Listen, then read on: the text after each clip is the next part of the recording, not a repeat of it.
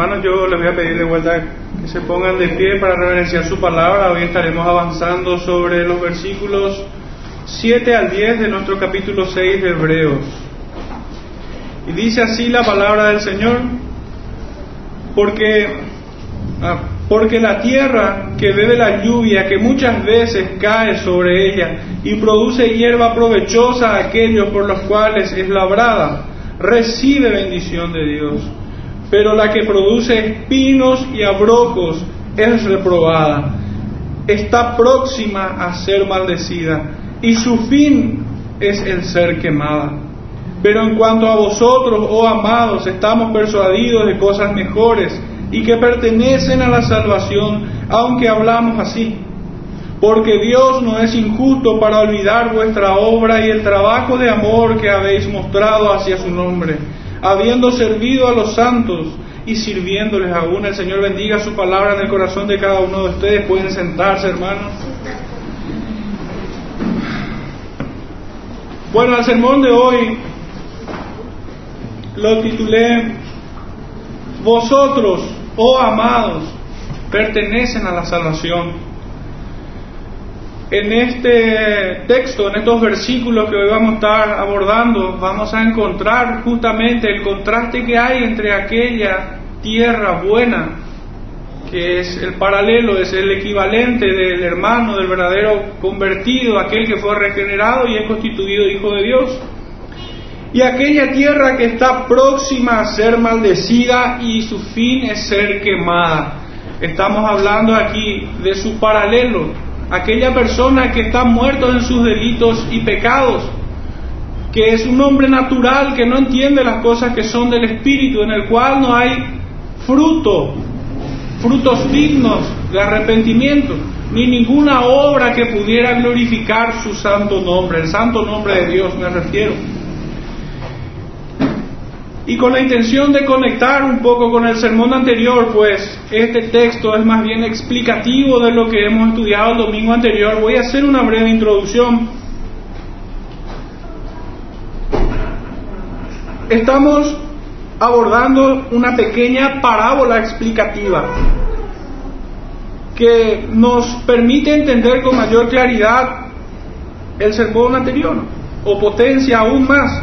Puntualmente, aquel versículo en donde leemos, y recayeron, sean otra vez renovados para arrepentimiento. Es el versículo número 6. Hemos definido apostasía como estos que caen y que es imposible de que sean vueltos a arrepentimiento. Y apostasía en los términos de incredulidad y desobediencia. La verdad es que al momento de cantar el último himno, el coro me llevaba al, sermón directamente, porque decía de obedecer y confiar, obediencia y fe, lo opuesto a la apostasía que es incredulidad y desobediencia. El Señor no se olvida de aquellos que cantábamos durante el himno de aquellos que caminan en, ambas cosas, en fe y en obediencia. No son dejados. Pero el texto que, que habíamos estudiado anteriormente, el domingo anterior, nos había ayudado bastante a poder definir este término apostasía y quiénes son los que caen en él. Apunta a una condición del corazón del hombre, es su naturaleza no simplemente como un mero pecado, y lo podemos observar en personas que, en cuya descripción aparece del verso 4 al 6, habiendo sido iluminados, gustaron del don celestial, fueron partícipes del Espíritu Santo, y que gustaron de la buena palabra y de los poderes del siglo venidero, caminan como aquel pueblo que saliendo de Egipto perecieron por su incredulidad y desobediencia en el desierto. Ese pueblo que había salido de Egipto es el mejor diagnóstico, es la mejor muestra, es la mejor imagen que podemos tener sobre estas personas que gustaron de todos estos dones de Dios, mas sin embargo perecieron en el desierto por su incredulidad y desobediencia. Fueron incapaces de creer a aquel que lo habría librado y fueron incapaces de obedecer a aquellos que amorosamente había roto sus cadenas en aquel pueblo extraño. Obviamente no había gratitud, pues la desobediencia no es jamás una muestra de gratitud, menos aún la incredulidad, sino que desecharon su palabra y le desecharon a él. Desecharon su palabra por cuanto no creyeron y le desecharon al Dios que lo había librado por cuanto no le obedecieron. Ellos son la mejor muestra, verdaderamente. Ahora, hago una salvedad, no todo aquel pueblo que salió pereció, sabemos eso. Hubieron quienes creyeron, pero estos caminaron creyendo y obedeciendo al Señor. Cruzaron el río confiados en que el Señor los, llevaría a buen puerto. Confiaron en su palabra, creyeron a aquel que les hablaba. Estos que recaen lo hacen no en un pecado, sino para perdición. En apostasía, estos son los que caen en apostasía, son señalados en tercera, en tercera persona plural, habíamos hecho esa acotación el domingo pasado, que cuando se refiere el escritor de esta carta de Hebreo, el escribiente divino, dice ellos, en el verso 4 decía, porque es imposible que los, tercera persona, ellos, son ellos, no nosotros ni vosotros, son ellos. Es un grupo aparte de ellos, no lo está involucrando en, este, en esta terrible condición. Pues ¿cómo pudiera llamarlo hermanos? Si es que ellos no hubiesen sido regenerados, adoptados y justificados en Cristo Jesús. De ninguna manera, sino que más bien está señalando a aquellos que no han nacido de nuevo, mas sin embargo caminaban junto con ellos así como caminó aquel pueblo apóstata con el remanente que creía y era obediente al Señor. Estos que recaen entonces son señalados del verso 4 al 6 como ellos y no a los destinatarios de esta carta. En estos versículos encontramos una evidencia observable de quiénes son los que caen en apostasía y su contraste con los que recibieron esta carta. Hay dos grupos definitivamente. Unos quienes caen en apostasía y otros a quienes el escritor les llama amados. Amados. En el verso, ya en el verso 1 del capítulo 6 dice, vamos adelante, considerándose parte del grupo. Y en el verso 3 dice, y esto haremos.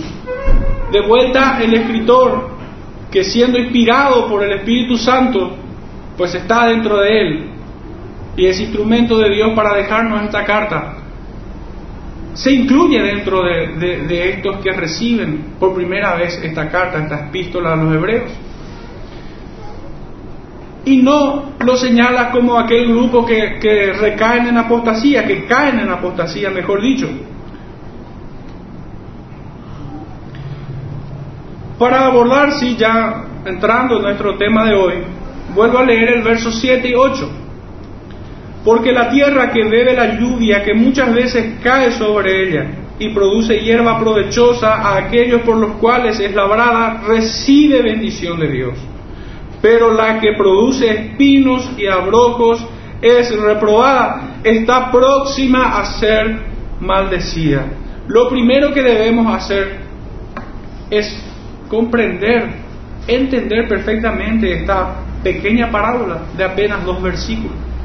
Poder revisar los elementos que en ella aparecen y cuál es el propósito de esta parábola. De forma sorpresiva aparece. Realmente me sorprendió. Cuando empecé a estudiar, a meditar el texto, me sorprendió que después de 87 versículos aparezca una parábola en esta carta. Después de haber pasado prácticamente seis capítulos enteros en la primera parábola. Nos encontramos entonces con esta parábola explicativa. Esto me suena mucho, o muy similar al menos, a esta otra frase que leemos en otros puntos de la escritura y es la que dice, el reino de los cielos es semejante a. En un sentido, esta parábola hace lo mismo.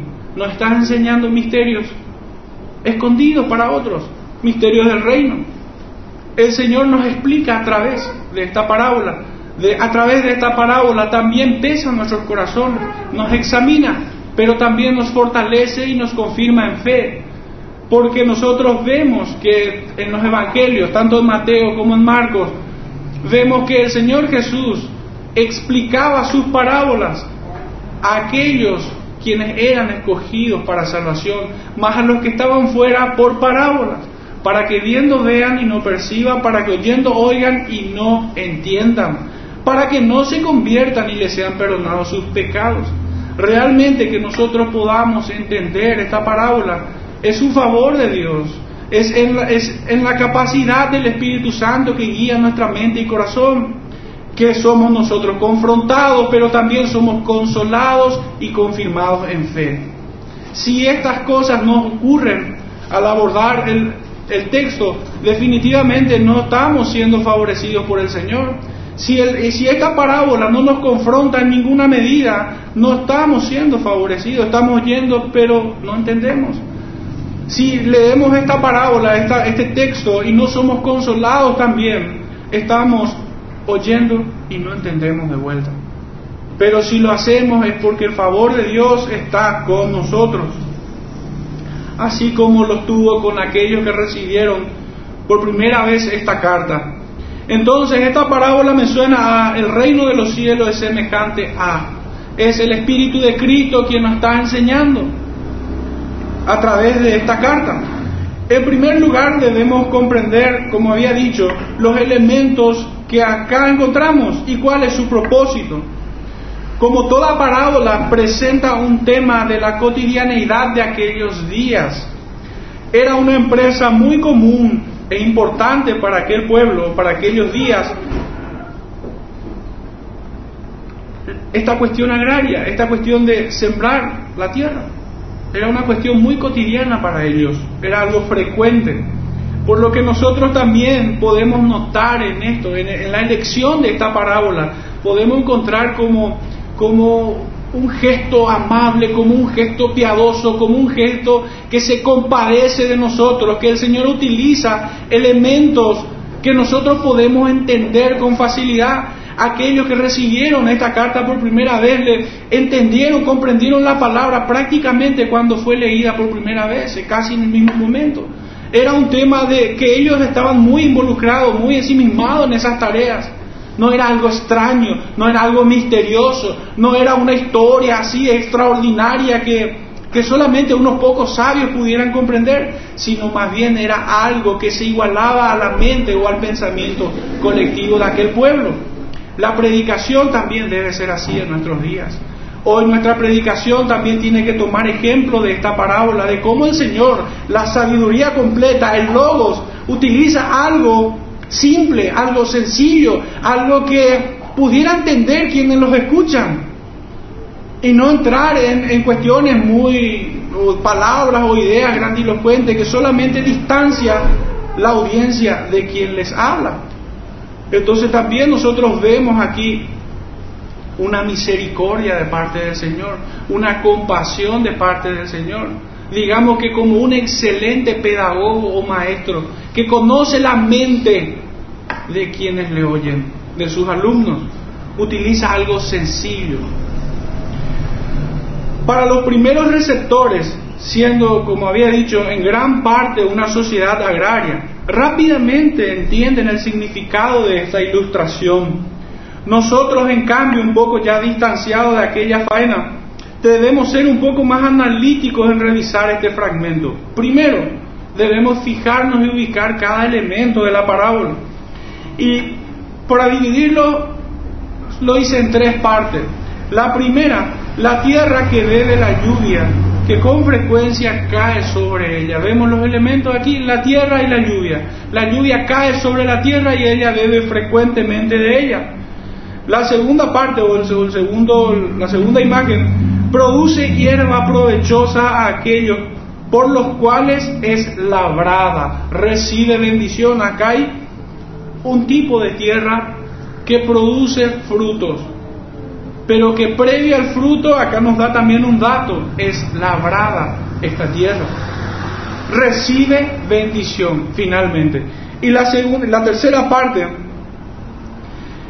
la que produce espinos, entre paréntesis, la tierra que produce espinos y abrojos es reprobada. Palabra importante en este punto. Esta tierra es reprobada. La que produce espinos y abrojos es reprobada y está próxima a ser maldecida. Y su fin es el ser quemada. Entonces vemos en tres imágenes. La primera de todo, la tierra que recibe la lluvia frecuentemente. Y después vemos esto dividido, como seccionado. Por un lado, me gusta poner al lado derecho esta tierra la primera tierra que produce frutos, la tierra que es labrada, la tierra que recibe bendición a la diestra, a la, mano derecha. Y la segunda tierra, como en una pintura, vemos el segundo terreno, la cual solamente produce espinos y abrojos. Espinos y abrojos que solamente sirven para lastimar y dañar a aquellos quienes toman contacto con ella. Nadie puede salir ileso de un matorral lleno de espinas y abrojos.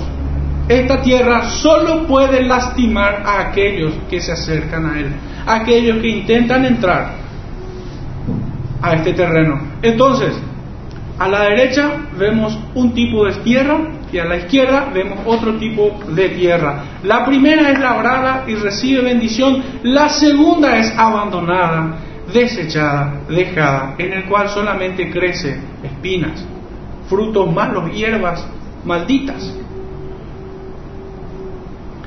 Esto es como en una imagen o en un cuadro donde vemos dos campos separados por una cerca. En ambas llueve en todo tiempo, reciben esta, este bien Pero en el terreno de la derecha vemos un hermoso cultivo de diferentes frutos, ordenados en cuadrícula, creciendo simétricamente. Hay orden, hay trabajo, hay empeño. Y a la izquierda vemos el caos de malezas, cardos y espinos en cuyo matorral solo podemos encontrar alimañas de toda clase. Debemos hacernos la pregunta obligada, ¿por qué ocurre esto? ¿Por qué en uno tiene hay buenos frutos y en el otro solamente hay malos frutos?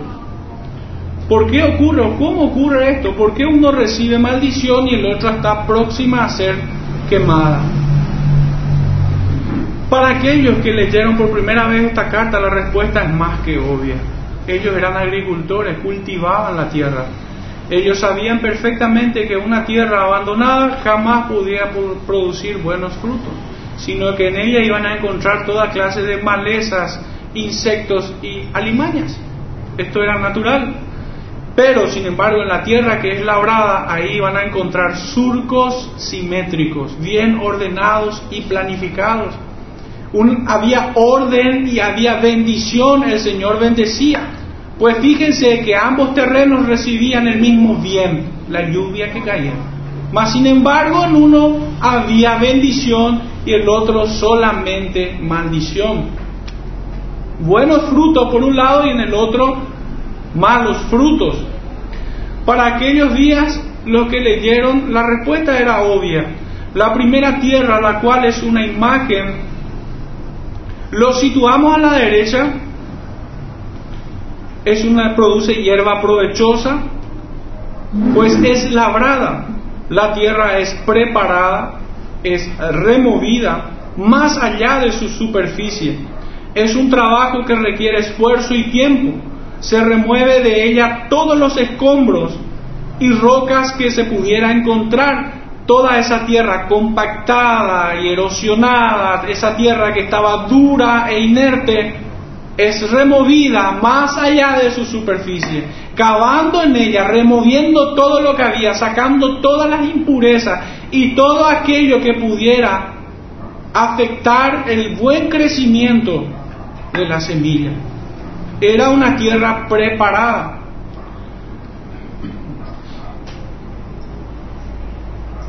Esta entonces es removida más allá de su superficie. Esto requirió esfuerzo y tiempo. Se remueve de ella todos los escombros y rocas, al punto de dejar una tierra blanda, donde el suelo endurecido es triturado, capaz de recibir la buena semilla. Una tierra endurecida no puede recibir. Nosotros podemos sacar esto mismo de la escritura. Cuando leemos en los evangelios la parábola del sembrador, aquella que es que se tira la semilla, el sembrador esparce la semilla y una cae junto al camino. Es una tierra dura, es una tierra pisoteada, es una tierra que está encallecida, es una tierra incapaz de poder abrigar esa semilla. ¿Y qué ocurre? Vienen las aves del campo y la llevan. Lo mismo ocurre con aquella que, que, cae entre pedregales, brota enseguida por la lluvia que, lo remoja, y, pero sin embargo se seca pues no tiene raíz. La tercera tierra es aquella que crece entre espinos. Esta es asfixiada y no puede tampoco crecer, no puede tener frutos. Y la cuarta y última tierra es aquella buena tierra, donde el labrador en su tiempo trabajó en ella, removió todo lo que había en él, hizo del terreno un terreno blando, capaz de recibir la buena semilla capaz de abrigar en él la buena semilla. El fruto estaba garantizado en tal caso. El labrador nunca iba a abandonar su cosecha, sino que iba a estar pendiente de ella para que ninguno pueda hurtar de su fruto o pudiera estropear esta, esta plantación. El segundo, terreno que situamos en nuestra imagen a la izquierda es un campo en el cual a simple vista es dejada, abandonada, despreciada o desechada por su dueño, donde sus inquilinos son las alimañas. De este terreno nos dice el texto que está reprobada. Está reprobada esta tierra. Produce hierbas que son una maldición y una amenaza para quienes pudieran tener contacto con ellas pues solamente producen espinos y abrojos. Su fruto es malo y para nada útil, sino solo para ser echada en el horno de fuego. Esto representa un peligro, representa un peligro. Cuando se encuentra cerca o cuando ésta pudiera intentar crecer en medio del plantío, en medio de la cosecha. Por esto es que el labrador está cuidando todo el tiempo su terreno. No va a permitir que, que, algo que sea malo pudiera permanecer en su terreno, sino que cuando ve que crece una hierba mala, automáticamente la arranca, la quita. El labrador no es negligente, sino que es diligente en cuidar su rebaño, en cuidar su tierra. Su fruto es malo y para nada útil y representa un peligro. Pero, ¿por qué pasa esto? Es sencillo. El fruto viene de la siembra, de la preparación del suelo, la buena semilla y el cuidado de todo el proceso por el labrador. Factores que no se dieron en esta otra tierra. Siendo un terreno dejado y desechado, es lógico que produzca lo malo inutilizando aún la tierra. Es lógico. Estos versículos de 7 al 8 que hemos leído nos explica de forma gráfica los versículos anteriores, del 4 al 6. Ahí estábamos leyendo sobre justamente esto que habíamos dicho, de aquellos que fueron iluminados, que gustaron, fueron hechos partícipes del Espíritu, gustaron aún de los poderes del siglo venidero, recayeron, sean otra vez renovados para arrepentimiento. ¿Cómo entender? Bueno, esta parábola nos ayuda a entender quiénes son estos que no pueden ser renovados para arrepentimiento, quiénes son estos que recaen, son estos que con todo propósito en la ilustración me gustó poner a la izquierda aquellos a que el Señor le dice, apartados de mí, hacedores de maldad. Y a la derecha es a aquellos que han nacido de nuevo y que perseveran en fe y en obediencia en el Señor.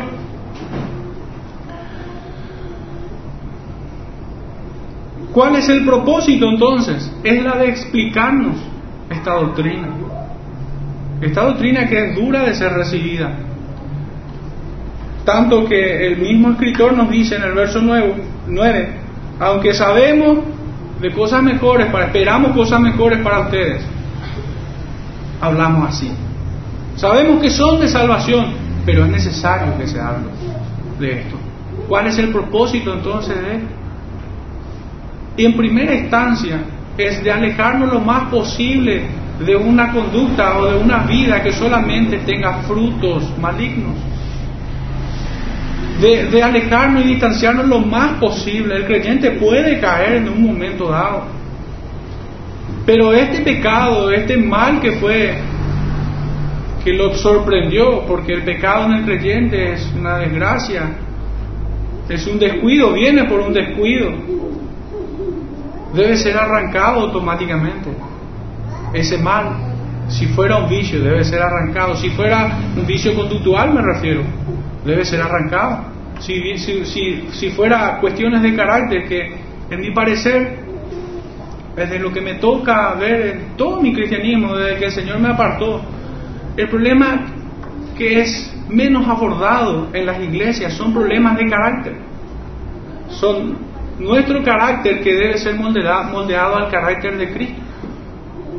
De repente no es, tan, no es tan difícil encontrar gente que crece en el conocimiento de Dios, que conoce de doctrina, que está seguro en su fe, pero su carácter es el problema. Nosotros debemos conformar nuestro carácter al carácter de Cristo.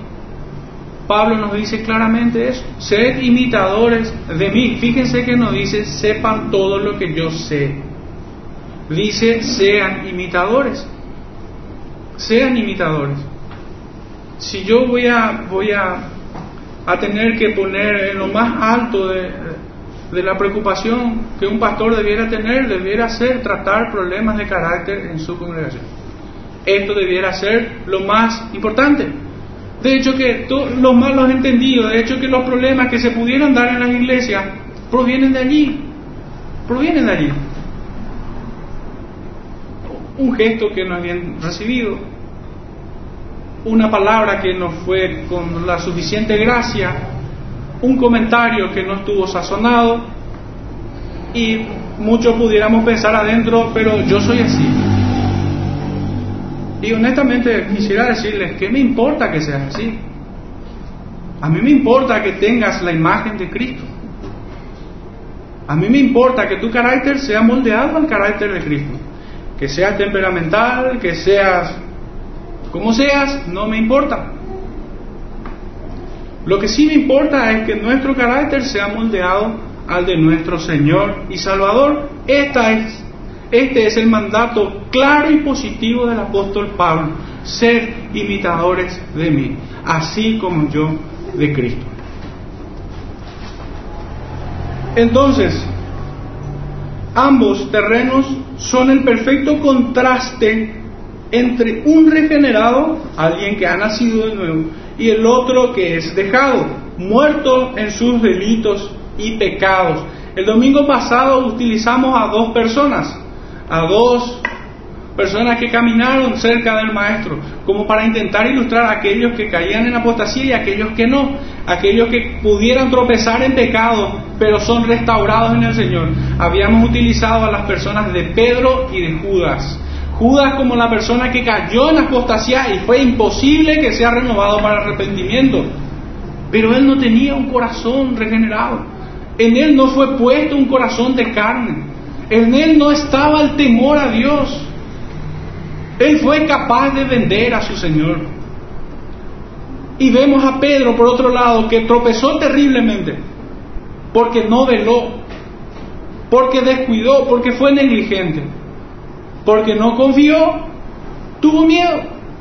El Señor le había dicho momentos antes, velar, velar para no entrar en tentación. Y Pedro se durmió. entonces viene por una negligencia.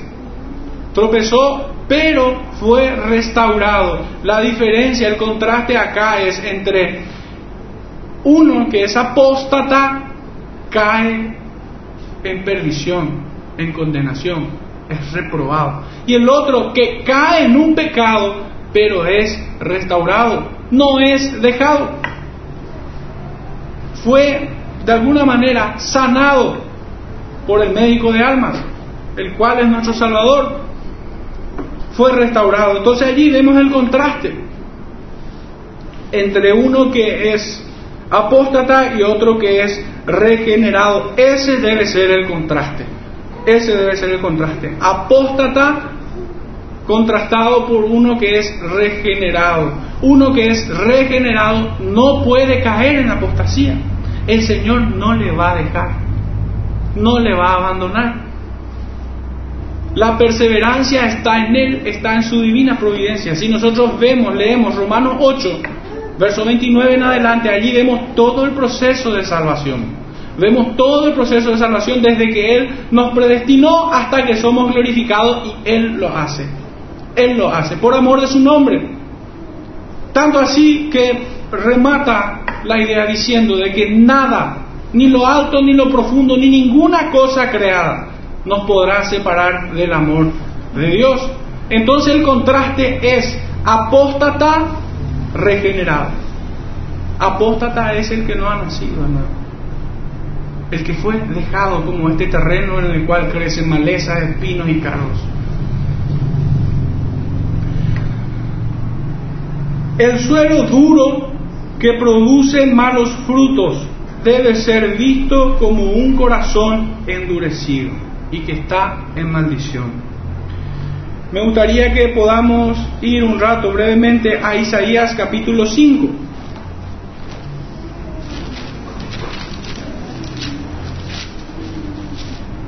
Isaías capítulo 5, verso 1 al 6. Dice así, Ahora cantaré por mi amado el cantar de mi amado a su viña. Tenía mi amado una viña en una ladera fértil. La había cercado y despedregado y plantado vides escogidas. Había edificado en medio de ella una torre y hecho también en ella un lagar. Y esperaba que diese uvas y dio uvas silvestres. Ahora pues, vecinos de Jerusalén y varones de, Judá, juzgad ahora entre mí y mi viña. ¿Qué más se podía hacer a mi viña que yo no haya hecho en ella? ¿Cómo esperando que, que diese uvas ha sido uvas, ha dado uvas silvestres? ¿O mostraré pues ahora lo que haré yo a mi viña? Le quitaré su vallado y será como sumida aportillaré su cerca y será hollada. Haré que quede desierta, no será podada ni cavada, y crecerán el cardo y los espinos. Y aún a las nubes mandaré que no derramen lluvia sobre ellas. Acá hay muchos elementos que nos pueden ayudar a entender un poco más el texto que hemos leído en Hebreos 6. Y es que el Señor trabaja en su viña, primeramente eso. El Señor la cuida, la pone a buen resguardo. No es que la trabaja, siembra y después la abandona, sino que construye torres, edificios, para que desde allí sea cuidado. Por otro lado, nosotros podemos ver también que aquella tierra que no produce el fruto que debe producir, que espera su amo, es desechado es desechado verdaderamente. ¿Qué podemos decir acerca de, la lluvia que esperando, como esperando yo que diese uva, ha dado uvas silvestres? Y bueno, es allí mismo donde se nota mejor el contraste. ¿Cómo pudiera dar un terreno duro buen fruto si no recibe la buena semilla? ¿Cómo pudiera? No puede. Definitivamente no puede. Dos elementos me gustaría sacar de este texto. Y es que el Señor trabaja en su vida, la cuida y la preserva. Y lo otro, el segundo elemento es aquello que no da su fruto y que solo produce espinos y cardos, como dice aquí, cardos y espinos. La maldición está sobre esta tierra. Es desechado. Sin embargo, la lluvia nutre ambos terrenos, volviendo a nuestra parábola de Hebreos. Ambos, la lluvia nutre ambos terrenos. Uno que aumenta en bendición y el otro en maldición. Aunque caiga más y más lluvia, podemos tipificar esto como bienes que permitan que, crece que crezca el negocio. Solo se hará más inútil y reprobada, generando más cardos y espinas. Hay una regla que se cumple siempre y es que por sus frutos los conoceréis. Mateo 7:20. La tierra que produce cardos y espinas, esto comparado con el corazón regenerado o incrédulo, es donde nosotros podemos decantar ambos terrenos, a la derecha y a la izquierda. Esta parábola nos muestra el fruto de una tierra bendecida y el fruto de una tierra maldita nosotros debemos entender que quienes caen en apostasía son aquellos en quienes el labrador no entró. No entró a limpiar. No entró a remover la tierra más allá de su superficie. No dejó una tierra blanda para después sembrar la buena semilla. Es como aquella tierra en la parábola del sembrador junto al camino. O como la que crece entre espinas debemos tomar de esta manera. Entonces, esta tierra dura en la cual crece cardos y espinas, en ella no ha entrado el labrador, no ha trabajado en esa tierra. Su característica es la de tener un suelo duro, encallecido, cuyos frutos solo son cardos y espinas. Es la condición del terreno lo que determina, es lo determinante para tener buen fruto o mal fruto. Es determinante. la gente que recibieron esta carta lo entendieron perfectamente y muy rápidamente. Un terreno que es labrado, que es cultivado, que es cuidado y va a dar buen fruto. Y ellos saben lo que eso implica, el trabajo del labrador. Esto lo entendieron ellos. Hasta aquí un poco revisamos la parábola. La segunda parte de, este sermón va del 9 al 10 y dice así, pero en cuanto a vosotros, oh amados, estamos persuadidos de cosas mejores y que pertenecen a la salvación, aunque hablamos así, porque Dios no es injusto para olvidar vuestra obra y el trabajo de amor que habéis mostrado hacia su nombre, habiendo servido a los santos y sirviéndoles aún.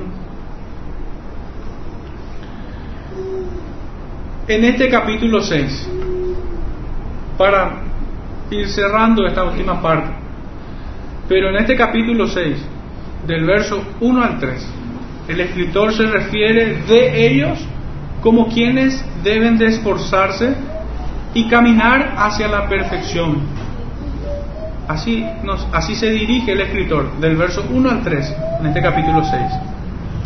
Del verso 4 al 6 señala a otro grupo de personas que no pueden más arrepentirse y que traen vituperio al nombre de Cristo, traen vergüenza. Y en estos versículos del 7, del 7 al 8, donde encontramos la parábola, contrasta ambos grupos Primero, los que reciben esta carta, el primer grupo, son hermanos representados por aquella tierra que lleva fruto, buen fruto, que recibe bendición. Palabra clave también. Esta buena tierra que tiene buenos frutos recibe bendición de Dios. Y los que apostatan, el segundo grupo, son representados por la tierra que está reprobada y maldita próxima a ir al fuego eterno. Ya en estos dos últimos versículos que hemos leído, del verso 9 al 10, se refiere de vuelta solamente a los receptores de esta carta, llamándoles amados. De la misma forma que yo les que yo me refiero de ustedes, diciéndole amados.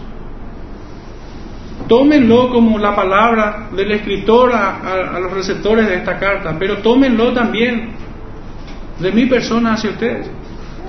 Los dice amados. Así como el escritor no se refirió a ellos como los apóstatas, yo tampoco me refiero a ustedes como los apóstatas. Esta parábola tiene otro propósito para nosotros, así como lo tuvo para aquellos que lo leyeron por primera vez. Del 1 al 3 se refiere a los receptores de la carta. Del 4 al 6 señala a otro grupo que no son parte de nosotros.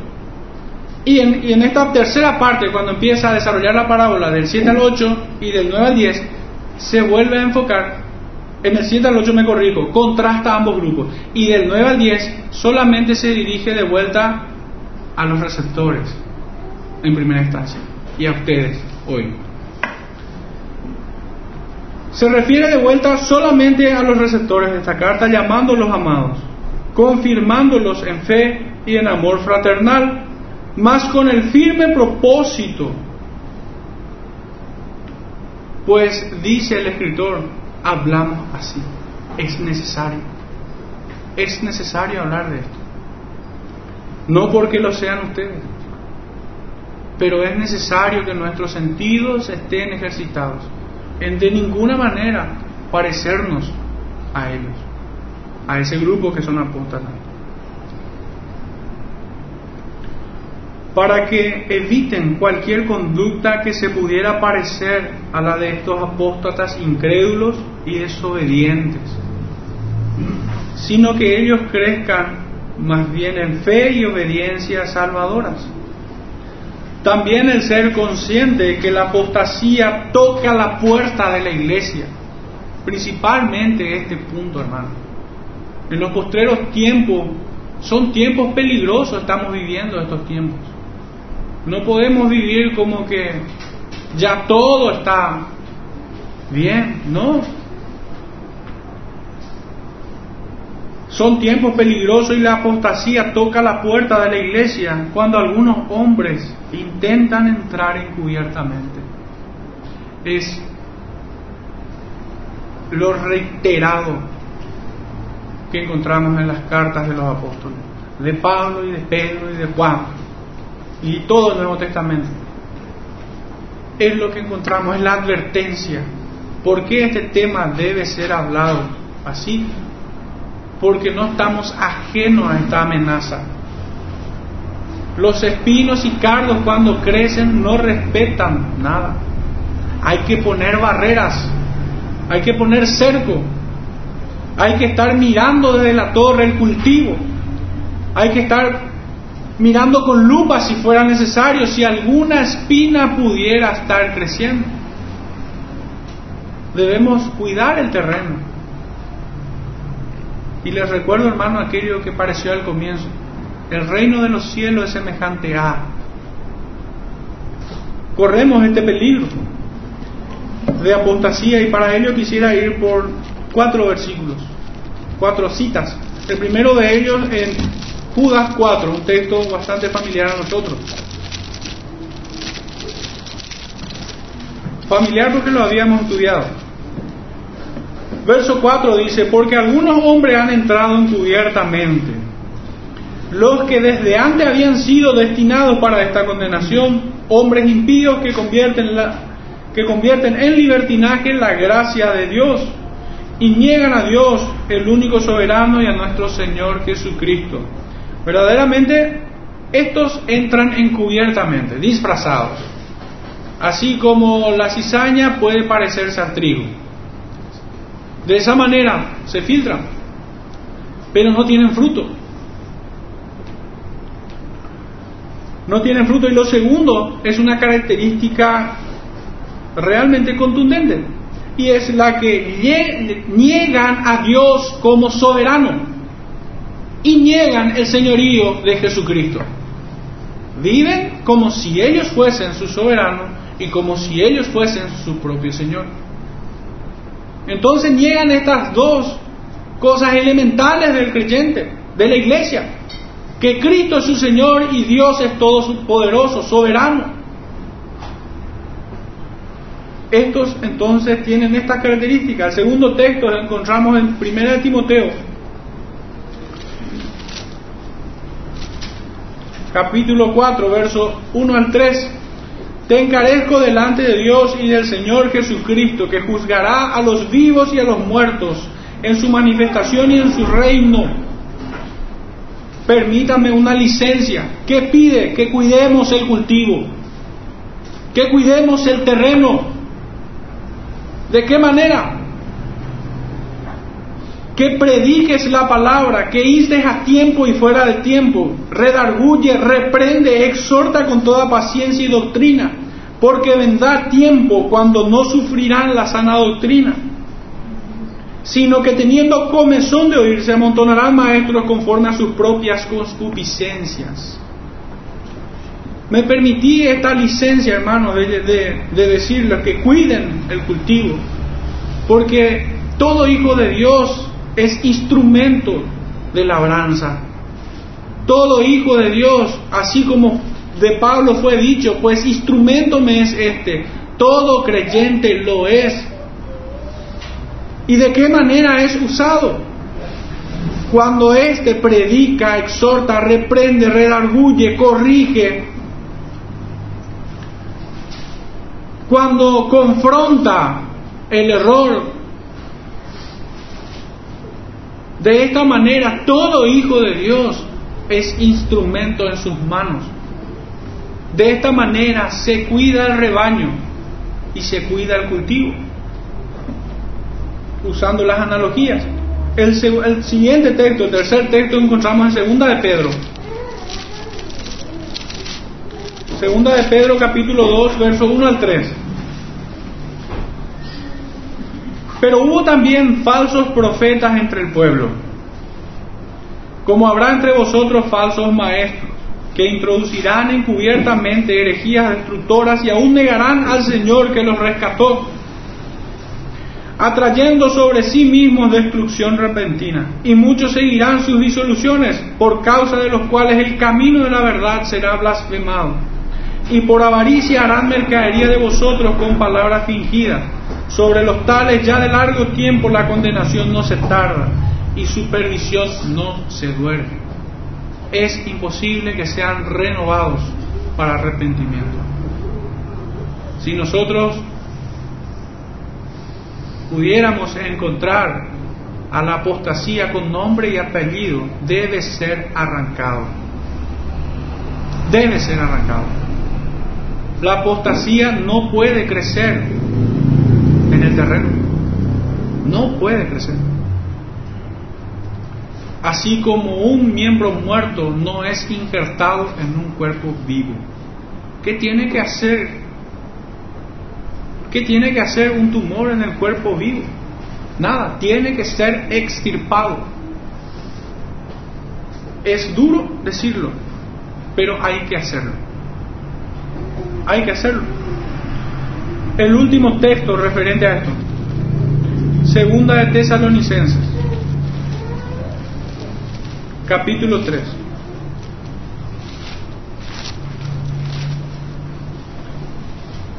Verso 1 al 4. Leemos así. Por lo demás, hermanos, orad por nosotros, para que la palabra del Señor corra y sea glorificada, así como lo fue entre vosotros y para que seamos librados de hombres perversos y malos, porque no es de todos la fe, pero fiel es el Señor que os afirmará y guardará del mal. Y tenemos confianza respecto a vosotros en el Señor, en que hacéis y haréis lo que os hemos mandado. Definitivamente, un momento en cómo podemos conectar esta ilustración de arrancar eh, la maleza del, cultivo. Lo encontramos en Mateo 18. Lo encontramos, lo encontramos allí. Primeramente nosotros en todo tiempo debemos estar orando por esto que es la causa de Pablo, que la palabra de Dios corra y sea glorificada. Pero en un momento ya más práctico, debemos nosotros hacer lo que Mateo 18 nos enseña. Si la palabra apostasía tiene nombre y apellido, debe ser arrancado. Debe ser arrancado. No hay de otro. No podemos caer en la tontería de querer ser más buenos que Dios. Dios no permite que el ladrón y salteador entre por la ventana. Como diría un antiguo, el predicador o el pastor tiene una mano para alimentar al rebaño y otra con que tirarle piedra al lobo. No podemos ser negligentes en esto. Debemos ser celosos del cultivo del Señor, del reino del Señor. Los destinatarios de esta carta son confirmados en fe, pues dice, vosotros, como lleva título este sermón, pertenecen a la salvación. Vosotros pertenecen a la salvación. Me estoy saltando con todo propósito un fragmento del, del verso. Eh, pero en cuanto a vosotros, oh amados, estamos persuadidos de cosas mejores y que pertenecen a la salvación, aunque hablamos así. De allí el título del sermón. Y creo que es el mensaje positivo que debe quedarles. Vosotros pertenecen a la salvación, oh amados, vosotros, oh amados, pertenecen a la salvación, aunque debemos hablar así. La primera tierra que recibe la bendición de Dios. Ustedes lo son. Entendemos que es solo Dios quien pone un corazón de carne en nosotros. Es su Santo Espíritu quien trabaja en nuestro interior y que nosotros somos instrumentos de labranza, el cual utiliza para hacer surcos en donde sembrar más semillas y extender su reino. Así es como debemos nosotros mirar esta parábola. No hemos tratado simplemente con un pecado que pudiera salir del corazón del hombre, sino más bien hemos tratado con el corazón que tiene. Existen dos, uno de carne regenerado, en donde es implantado el temor a Dios que oye la palabra acompañado de fe, que camina en obediencia y que es diligente en ponerlas por obras, y que se duele cuando tropieza en un pecado. Este no es olvidado, sino que recibe fuerza para soportar la tentación, esperanza para cruzar el desierto y aún cruzar el río y encontrarse con su Señor. Esta primera tierra leíamos recibe bendición de Dios. Recibimos una bendición aquí para soportar la tentación. Recibimos una, una bendición aquí mismo, la esperanza de encontrarnos con nuestro Señor, de cruzar el río, de cruzar de esta vida a la siguiente. La enfrentamos con esperanza, eso es algo que se hace carne en nosotros hoy. Pero también recibimos bendiciones eternas ya en los cielos que son aún mayores que las que tenemos hoy. Todas las esperanzas, todas las promesas que encontramos en las escrituras es para esta tierra, es para este rebaño del Señor, es para aquellos que recibieron estas cartas. Ellos estaban siendo atribulados en gran manera, habían sido perseguidos ya de largo tiempo, habían huido de sus casas, lo habían perdido todo, estaban en la dispersión. Fácilmente ellos pudieran sentir añoranza o un falso deseo de querer volver a sus antiguas tradiciones judaicas. Digo sentimientos falsos porque solamente el temor y la aflicción pudieran confundir la mente del creyente. Pero estas palabras vienen justamente para que podamos ser entendidos en discernir los tiempos entendidos también en aferrarnos al Señor en este tiempo